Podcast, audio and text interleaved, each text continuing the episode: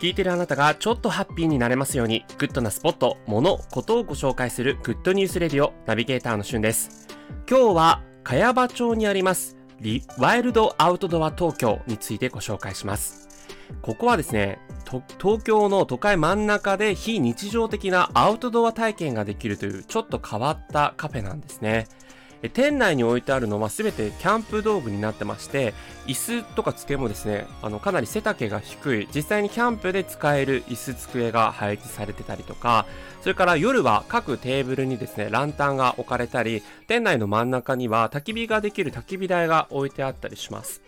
で、なんといってもですね、ここは、まあ、キャンプ体験が気軽にできるということで、例えば、えメニューもかなり変わったものがあるんですけど、えー、自分でですね、豆をひいて、そのコーヒーミルで豆をひいてですね、で、えー、実際にお湯から、こう、コーヒー一杯のドリップコーヒーを作るという、そういう、あの、自分の手作り体験のコーヒーが作れるセット。こちら890円ですね。とか、えー、マシュマロとか、えー、そういうのをこう、焚き火台で焼いて食べるものだったりとか、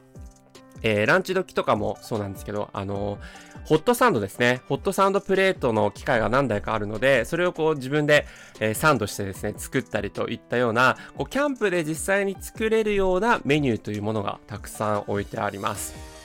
なので、まあなかなかこうキャンプに行けないとか、キャンプ行ってみたいけど、まあちょっと遠出が難しいとかね、えー、そういう方にとっては、えー、実際に気軽にできるキャンプ体験ができる場所としてすごくいいんじゃないかなと思います。あの店内ね、焚き火の映像とかも壁に映し出されていて、なんかそういう炎の揺らめきを見ながらコーヒーとかお酒飲んだりとかできるのもすごくいい施設だなというふうに思いました。